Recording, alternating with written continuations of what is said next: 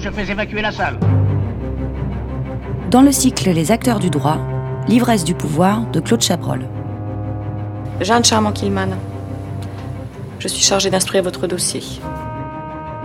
Les acteurs du droit, une émission qui se propose de comprendre le droit et la justice à partir d'une série de portraits.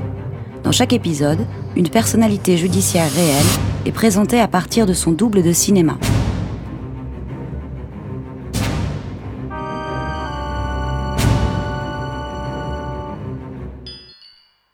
Ce film ne prétend pas montrer une réalité connue. Toute ressemblance avec des personnalités existantes serait, comme on dit, fortuite. C'est par cette annonce manuscrite, pour le moins ambiguë, que débute L'ivresse du pouvoir, le 56e film de Claude Chabrol, sorti en salle en 2006 et très librement inspiré de l'affaire Elf. Le réalisateur y porte à l'écran l'histoire d'une juge d'instruction, Jeanne Charmant-Killman, incarnée par Isabelle Huppert, chargée d'enquêter dans un important dossier d'abus de biens sociaux impliquant des hommes d'affaires et leurs complices au sein du pouvoir. L'intrigue débute par l'arrestation du PDG d'un grand groupe énergétique, un certain Humeau, interprété par François Berléand. Déshabillez-vous, s'il vous plaît. Vous êtes tombé sur la tête ou quoi? Vous savez qui je suis? Votre veste, s'il vous plaît. Enfin, Le plaisir que prend Chabrol à nous dépeindre l'incarcération d'une personne qui s'estime intouchable est palpable.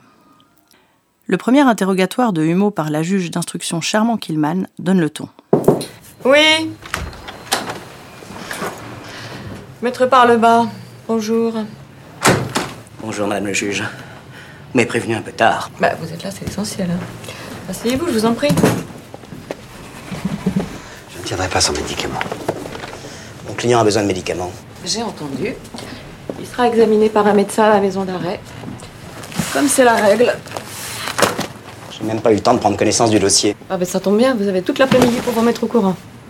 Et Vous avez vu le nombre de pages Ah, ben votre client m'a donné beaucoup de travail, vous savez. Bon, et ben moi j'ai fini pour aujourd'hui. Comme ça, vous avez tout le temps pour vous mettre au courant. Alors, on se voit demain? Je vais passer la nuit en prison. Ah, mais je vous l'ai dit, c'est pas de mon fait. Mais c'est une expérience. Et puis vous serez chez les VIP. Oh bah bravo. Vous préjugez de rien. Je cherche à se faire un nom, elle veut être dans les journaux. Vous pourriez trouver autre chose. Benoît, vous faites le nécessaire. À demain. Bien, madame le juge. À demain. Au fil de l'intrigue, l'étau se resserre autour de Humeau et des autres industriels corrompus, qui peu à peu attrapent la gueule de bois, tandis que Jeanne s'enivre progressivement du pouvoir de les faire tomber. Elle entretient une relation ambiguë, mi-amoureuse, mi-menaçante, avec Cibo, le nouveau PDG du groupe, incarné par Patrick Bruel, aux manipulations duquel elle répond avec une certaine légèreté.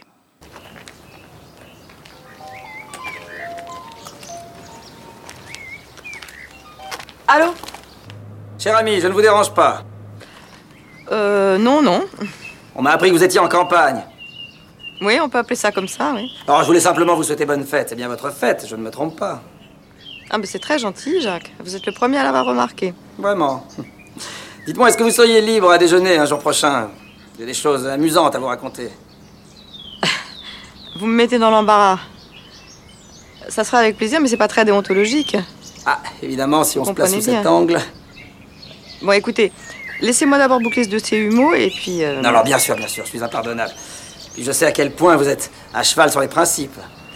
Bien, il ne me reste qu'à nous souhaiter que vous en finissiez au plus vite. bah, je peux vous dire que je fais mon possible, oui.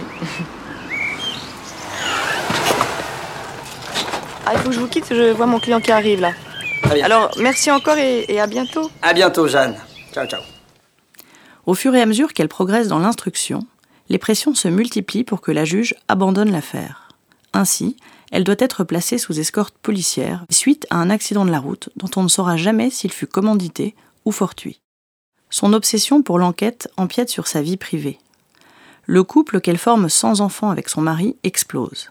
Elle quitte d'ailleurs le domicile conjugal. Viens dormir, qu'est-ce que tu fais? Ça peut plus durer, Jeanne.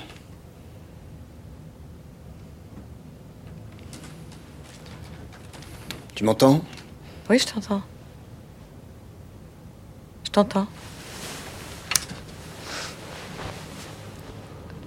Ce que tu dis, ce que tu dis pas? C'est mon métier. Tu m'as mis en examen? Tu mets en examen ce que j'ai dans la tête? T'as rien à foutre de toute façon. T'as rien à foutre de personne, c'est ça la vérité. Mais, mais ça va pas, non. Foulez à la porte ou c'est moi qui pars? Ils sont là pour notre sécurité, je m'intéresse pas aux fantasmes. T'es parfaite. Lisse comme le marbre. hein. À la fin du film, les événements s'emballent. Son supérieur lui annonce à demi-mot qu'elle sera dessaisie du dossier. Son mari fait une tentative de suicide. En sortant de l'hôpital où elle lui rend visite, Jeanne semble vouloir laisser tomber l'enquête.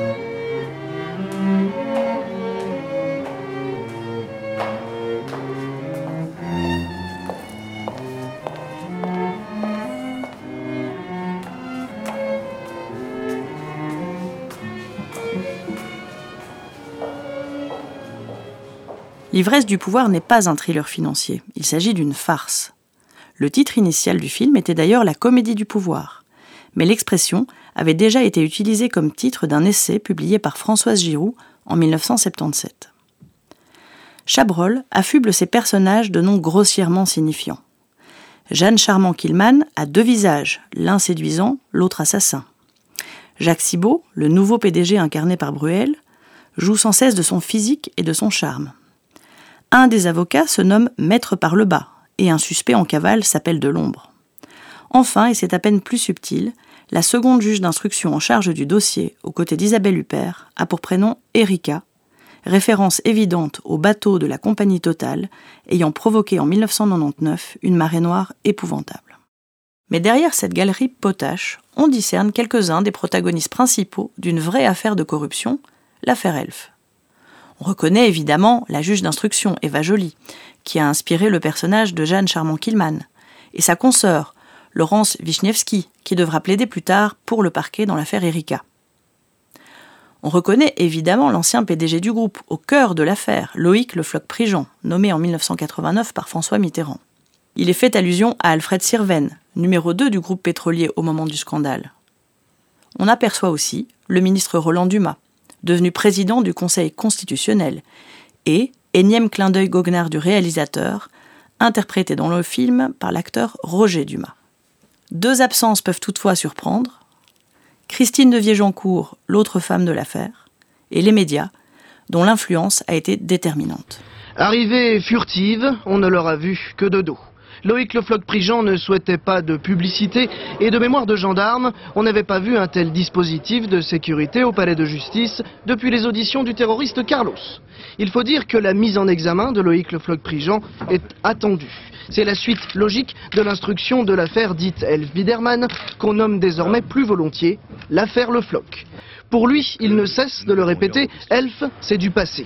Mais ce passé intéresse au premier chef le juge Eva Joly, qui se pose deux questions simples, aux réponses apparemment compliquées. Pourquoi le groupe Elf a-t-il financé à hauteur de 787 millions de francs le groupe textile Biderman à la dérive alors que celui-ci n'avait aucune chance de se redresser? Est-ce simplement parce que Loïc Le Floch-Prigent et Maurice Biderman sont amis de longue date? Pourquoi l'ex-épouse du PDG d'Elf a-t-elle perçu des chèques du même Biderman? Le juge d'instruction se donne tous les moyens d'avoir des réponses. Maurice Biderman est en détention provisoire depuis le 24 mai. Trois directeurs d'Elf sont mis en examen, ainsi que l'ex-épouse de Loïc Le Floch-Prigent. Celui-ci est entendu depuis près de 6 heures par le juge Eva Joly. Vaste scandale politico-financier, l'affaire Elf débute en 1994. Partant d'un abus de pouvoir manifeste du PDG de l'entreprise pétrolière, la juge d'instruction Eva Joly met au jour des abus de biens sociaux et des détournements de fonds érigés en système par cette entreprise publique, fondée par De Gaulle et surnommée la Pompe Afrique en raison du rôle trouble qu'elle a toujours joué dans la politique africaine de la France.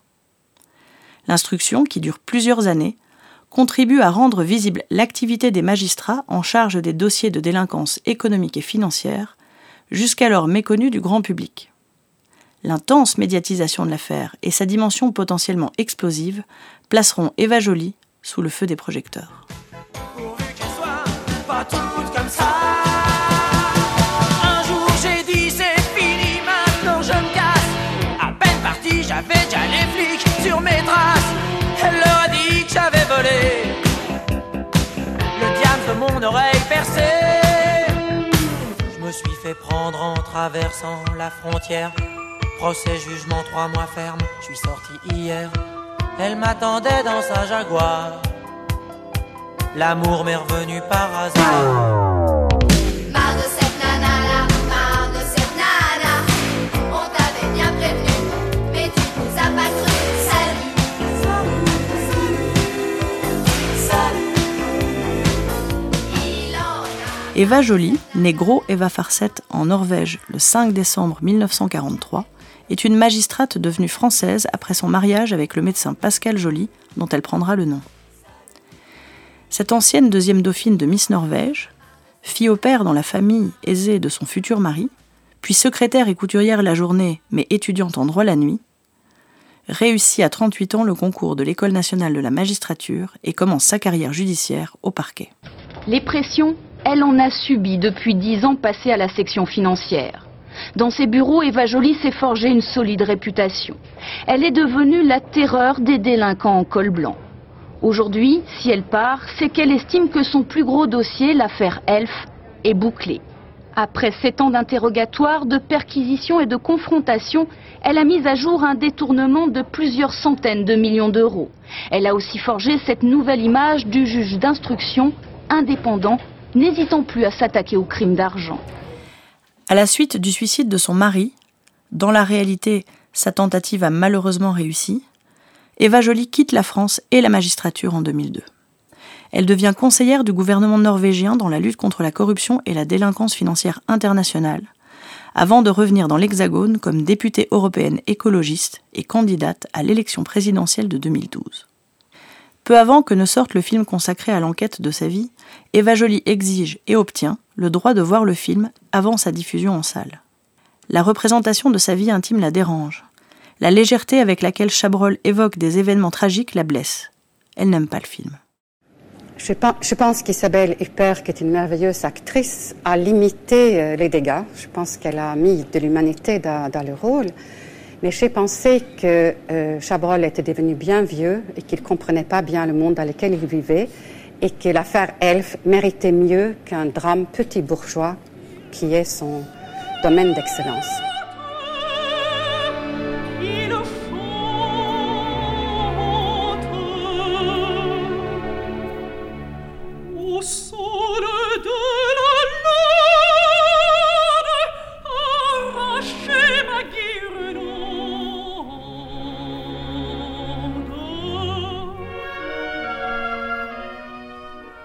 L'enquête menée par Eva Joly sera critiquée par plusieurs observateurs et protagonistes, notamment au regard de l'issue judiciaire de l'affaire. Finalement, aucune personnalité politique d'envergure ne sera condamnée et les principaux coupables, Loïc Le Floch-Prigent ou Christine de Viejoncourt, continuent de se présenter tels des boucs émissaires, victimes d'un complot occultant les autres responsables. Roland Dumas blanchi, Christine de Viejoncourt et les autres protagonistes de l'affaire condamnés à de lourdes peines de prison. À l'annonce du jugement de la cour d'appel, Roland Dumas, visiblement très ému, a embrassé ses proches, puis s'est éclipsé par une porte dérobée. En réalité, les sombres et complexes racines de l'affaire Elf n'intéressent pas Claude Chabrol. À la sortie du film, il explique se contreficher des détails de l'enquête proprement dite. Chabrol, qui entama jadis en dilettante des études de droit, s'intéresse au métier de juge d'instruction. Mais ce n'est pas un film sur l'affaire Elf. Je me fous de l'affaire Elf comme de ma première chemise. Ah, mon sujet, c'était le métier de juge d'instruction, qui est un métier euh, complètement schizophrénique, et l'influence que cela peut avoir sur une femme, sur la vie tant publique que privée. En fait, ce qui me passionnait, c'était que l'ivresse du pouvoir passe des interrogés aux interrogateurs.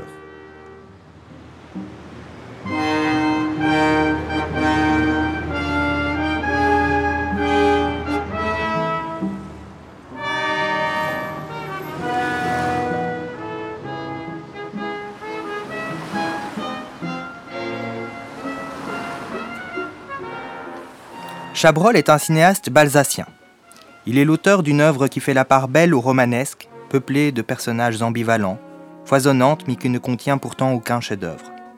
On connaît la formule de Balzac, à laquelle il est d'ailleurs fait référence dans L'ivresse du pouvoir, suivant laquelle le juge d'instruction serait l'être le plus puissant de France, le titulaire d'un pouvoir exorbitant. Cette idée d'un juge doté d'une rare puissance et soumis uniquement à sa conscience et à la loi fait écho à diverses figures que l'on retrouve fréquemment au cinéma. Premièrement, sur nos écrans, le juge d'instruction peut apparaître sous les traits d'un gardien du temple de la justice, garant de l'ordre social et de la moralité publique. On pense au juge Émile Rousseau, incarné par Philippe Noiret dans le film Le juge et l'assassin de Bertrand Tavernier. Deuxièmement, on trouve au cinéma un autre archétype, celui du juge fonctionnaire. Balzac s'y était d'ailleurs référé dans Splendeur et misère des courtisanes, en évoquant ces magistrats arrivistes qui pensent à avancer, comme on avance dans l'armée ou dans l'administration. Plus fondamentalement, le juge fonctionnaire est un personnage sans affect, plus soucieux de formalisme que d'humanisme, enfermé dans la cage d'acier bureaucratique qui lui sert de protection vis-à-vis du monde extérieur, tirant sa puissance de la machinerie étatique dont il se fait le rouage servile. Cette figure, que l'on retrouve régulièrement dans les récits d'erreurs judiciaires, a par exemple été incarnée à l'écran par l'acteur Raphaël Ferré dans le film Présumé coupable de Vincent Garinck, inspiré de l'affaire Doutreau.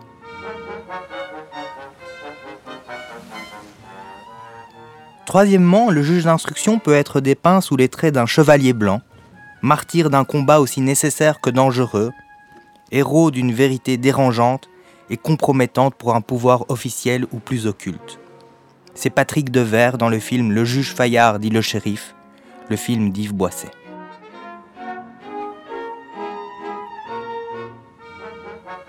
L'un des intérêts de l'ivresse du pouvoir est que son personnage principal, Jeanne Charmant-Killman, renvoie à chacune de ces représentations communes du juge d'instruction, sans toutefois s'y réduire. D'une certaine façon, Jeanne se pose en garante d'un ordre moral, d'un ordre républicain dans lequel la loi est la même pour tous, qui suppose une certaine probité dans la gestion des deniers publics.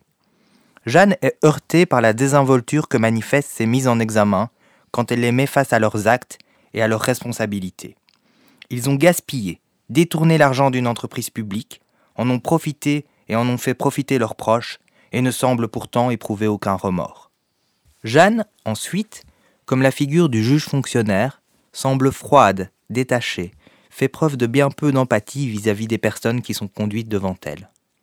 Jeanne est enfin une justicière qui poursuit, au nom de l'intérêt général, un combat pour la justice dans des conditions difficiles, entourée certes de quelques personnes qui la soutiennent, mais aussi entravée dans son action par sa hiérarchie.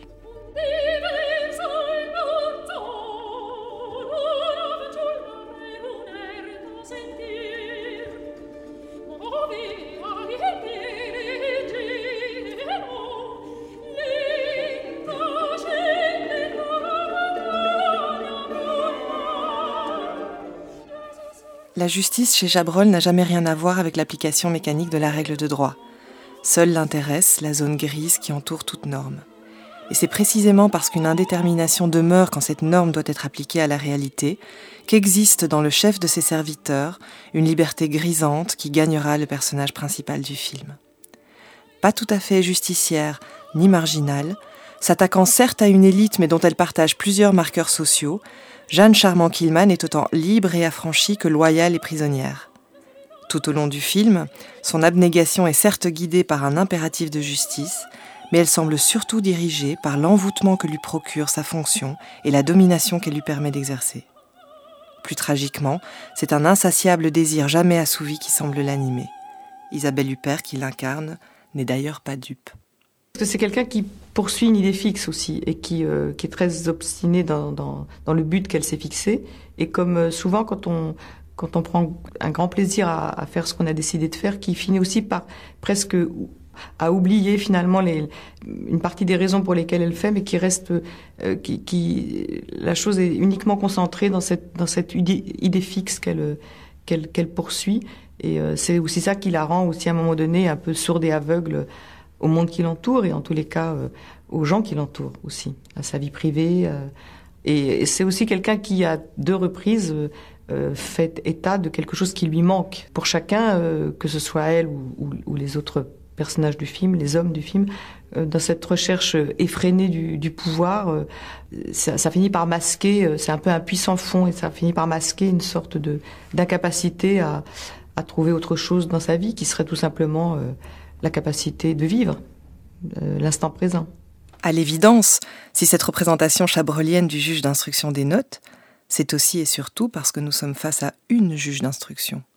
Cela permet à Chabrol de donner au pouvoir un visage différent de celui qu'on lui associe généralement, et il en profite pour mettre au jour, au-delà des pressions subies par tout juge d'instruction, celles que Jeanne Charmant-Killman endure du fait de son sexe. Est-ce que je me trompe ou est-ce qu'on dit que le juge d'instruction est l'être le plus puissant de France? C'est bien qu'on dit n'importe quoi. Réfléchis, ma petite Jeanne. Tu sais que je t'aime beaucoup. Pour ta prime, je ferai le nécessaire. Tu peux te la garder, monsieur le président. Achète-toi une paire de couilles avec. Dans une étude consacrée à la féminisation des métiers judiciaires, la sociologue Anne Boisjol rapporte les propos d'une juge d'instruction qui évoque la conception que ses collègues masculins se font de leur fonction de magistrat enquêteur. Ils avaient une vision de l'autorité parfaitement restrictive. Autorité liée à la force, à la présence physique, à la force de la voix. Maintenant, on s'aperçoit qu'on n'a pas besoin de monter la voix ou de taper du poing sur la table. L'efficacité peut passer par une maîtrise absolue des questions que vous posez, par une notation sur les PV absolument rigoureuse qui amène au même résultat que la crainte que vous inspirez. Alors c'est vrai, la juge Charmant Killman n'intimide pas par la force. Elle ne hausse jamais le ton, elle se contente de renvoyer le mépris dont elle fait l'objet avec la même distance blasée que celle qui caractérise la mise en scène de Chabrol. Toujours tirée à quatre épingles, les mains gantées de rouge, Huppert est une sniper, qui le film et l'histoire nous l'apprendront finira quand même par rater sa cible. Elle a beau s'appeler Killman, les hommes ont finalement raison de ne pas prendre au sérieux cet ironique patronyme. Si la politique consiste à appuyer là où c'est mou, il faut s'attendre à des turbulences. Cette juge n'est pas possible. Elle ne comprend rien à la règle du jeu. Quand on sait d'où elle sort, Et d'où elle sort elle a été étudiante chez Charmant, nourrie logée. Moi, on m'a raconté qu'elle faisait le ménage. Elle devait bien le faire puisqu'elle a épousé le fils de la famille. C'est ce qu'on peut appeler une opéra réussie. Elle n'habite plus avec lui. Elle a loué un studio. Comment tu sais ça Je le sais. En tout cas, elle nous emmerde. Elle tire de tous les coins. Ouais, on pouvait pas prévoir que Thibaut serait si nul. C'est un psychorigide. Il est incapable de bouger son cul. J'espère que les autres vont tenir. Les nègres sont furibards. Si Chabrol dépeint une juge dévouée à son travail, aussi capable qu'un homme semble-t-il de sacrifier ses proches sur l'autel de sa carrière, Jeanne Charmant-Killman ne nous est cependant pas présentée comme la professionnelle pointilleuse qu'elle aurait pu être. Sa persévérance à la tâche est souvent désincarnée, parfois même éthérée, et surtout elle aussi en permanence entre deux pôles. Tantôt la juge Charmant-Killman est Thémis. Elle incarne une justice impartiale qui s'enorgueillit d'appliquer la même loi à tous les justiciables. Monsieur le président du tribunal, voulez-vous boire avec nous à l'heureuse issue de l'étape de cette enquête? Modère ta joie, s'il te plaît. C'est quand même agréable de prouver que la loi est la même pour tout le monde, non? Oui, mais il y a des journalistes là-haut. Et fêter des mises en détention, ben, c'est mauvais pour l'image de la justice. Je te verrai demain. Ah non, demain c'est dimanche. Euh, Je vous verrai lundi. Tantôt la juge Charmant Killman est Némésis. Elle donne à voir une justice revancharde et prend plaisir à exercer son pouvoir. Ainsi, lors d'une visite en prison, Il est certain que quand on est habitué aux 5 étoiles, c'est un peu spartiate. C'est le moins qu'on puisse dire. Et qui est chargé de la propreté de, de l'établissement, monsieur le directeur? On l'a déjà fait peindre il n'y a pas si longtemps. Mais nous n'avons pas des moyens illimités, vous savez. Ah, le manque de moyens. Attention aux avocats, hein, ils ont tendance à profiter de leur visite pour introduire quelques petites douceurs. Par exemple, vous pourriez faire une fouille complète après chaque visite. Vous avez tout à fait raison, chère madame. Nous nous y employons. le film suggère ainsi que l'ivresse du pouvoir n'a pas seulement emporté ceux qui, dans l'affaire Elf, ont abusé de leurs fonctions. Elle a également fait tourner la tête de celle qui les a priés de rendre des comptes. Peut-être que le film entend finalement souligner que c'est au cœur même de l'exercice du pouvoir que se situe le risque d'en abuser, et qu'il s'agit là d'une tentation à laquelle les femmes se trouvent tout autant exposées que les hommes. La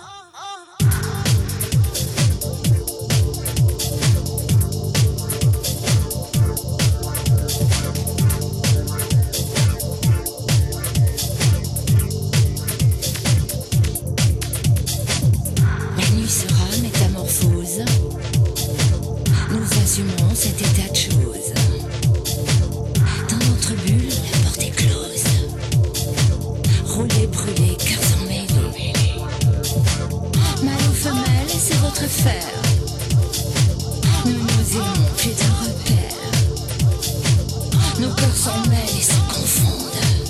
En un seul être, il faut nous fondre. Toi masculin ou féminin? Hermaphrodite si sans élien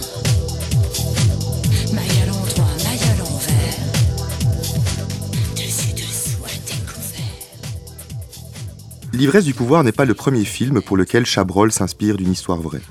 On pense à Violette Nozière, un film de 1978 relatant une affaire de parricide qui fit grand bruit dans la France de l'entre-deux-guerres.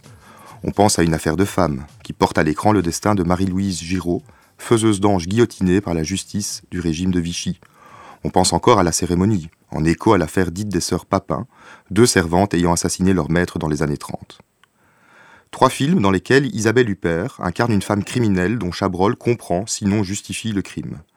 Trois films par lesquels Chabrol dénonce un ordre social, judiciaire ou domestique, mais toujours patriarcal. Trois films par lesquels il déclare sa flamme à ces femmes rebelles et déterminées. Quand il est le geste ultime, le crime est moins laid que la soumission, déclarait-il. Au contraire de ces trois films précédents, Claude Chabrol montre dans L'ivresse du pouvoir un appareil judiciaire aux mains des femmes, alors qu'il fait de la criminalité un bastion exclusivement masculin. Le réalisateur fait-il preuve de la même compréhension lorsque les crimes sont le fait d'hommes riches qui ne se rebellent contre rien ni personne, qui cherchent juste à devenir plus riches? Chabrol exècre la cupidité. Et dans l'ivresse du pouvoir, comme dans l'ensemble de sa riche filmographie, cette perversion se donne à voir comme une pratique essentiellement masculine. De l'ivresse du pouvoir sointe en permanence le mépris que Chabrol affiche envers ces hommes, qui s'appellent tous dans le film Monsieur le Président. Paresseux, couards, ils complotent autour de bonnes tables, boivent des grands crus et fument le cigare parfois dès le matin. Dans ce film, les femmes pensent, les hommes dépensent. Et leur assurance vulgaire les autorise à prendre de haut la juge Jeanne Charmant-Killman. Il y a quand même plusieurs comptes à l'étranger à votre nom, euh, monsieur Oléo. Elles sont toutes, mais ils m'appartiennent pas. J'ai assuré simplement la gestion. C'est mon travail d'intermédiaire. Pour le compte de qui? Personne en particulier. Certaines euh, sommes d'argent euh, transitent euh, par ces comptes. Destiné à qui? Ça dépend. Il y a toutes sortes de dotations financières, vous savez. Ah, mais je le sais parfaitement, mais je sais aussi que certaines dotations ressemblent étrangement à des rétrocommissions. Il suffit de surévaluer le coût d'une opération et on se sert au passage. Alors je vous le demande, à qui va cet argent? Mais que- quel argent?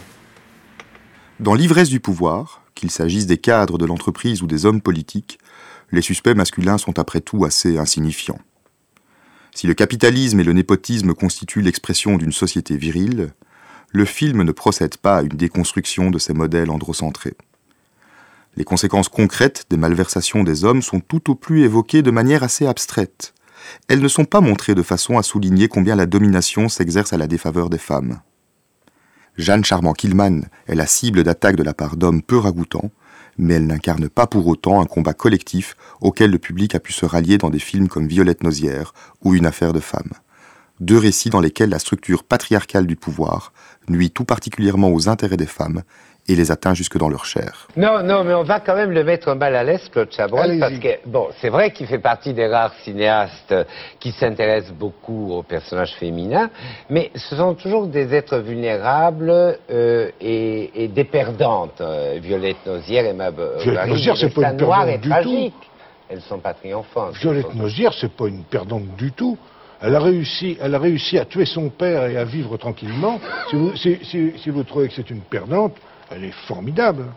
Ah bon oui. Et Emma Bovary bah, Emma, c'est pas moi qui l'ai fait, c'est un personnage de Flaubert. Emma Bovary, Oui, c'est son siècle qui la tue, c'est pas elle. Elle est, elle, est, elle, est, elle est grandiose par rapport à tous les, tous les pantins qui l'entourent, ça c'est certain.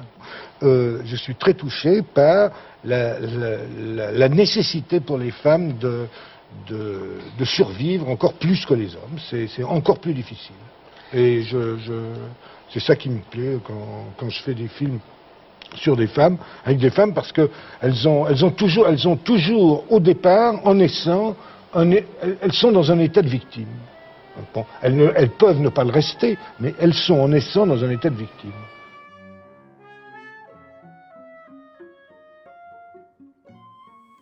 En s'inspirant de l'affaire Elf, Chabrol aurait pu signer un film dévoilant un scandale d'État. Avec l'ivresse du pouvoir, il s'abstient soigneusement de dénoncer frontalement la collusion entre les mondes judiciaires, politiques et économiques. Pour ce film, comme pour l'ensemble de son œuvre, Chabrol revendique de ne pas faire un cinéma engagé. Moins idéologue que moraliste, plus entomologiste que journaliste, Chabrol est le cinéaste de l'ambiguïté et du faux semblant. Les films de Chabrol ne sont pas des films militants. Et pourtant, c'est bien la lutte des classes qu'il filme dans la cérémonie. Et c'est bien la lutte des sexes qu'il filme dans l'ivresse du pouvoir.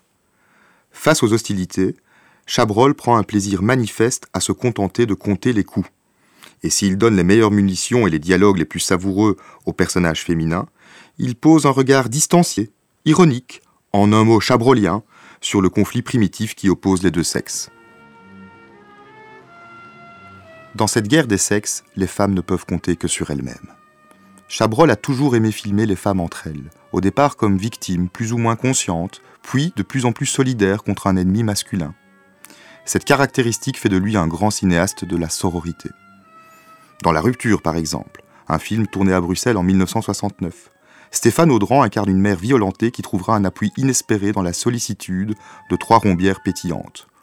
Ou encore dans Dr Popol, son plus grand succès au box-office sorti en 1973, où Jean-Paul Belmondo, érotomane abject, est victime d'un délicieux complot ourdi par deux sœurs qui finissent par l'émasculer. Dans L'ivresse du pouvoir, Chabrol filme un duo féminin, professionnel puis amical. La désignation aux côtés d'Eva Joly d'une seconde juge d'instruction en charge de l'affaire Elf, Laurence Wichniewski, nous est présentée à l'écran comme une machination phallocrate. Il est espéré qu'elle se neutralise, que leur querelle d'ego ralentisse l'enquête. Et c'est tout le contraire qui se produit.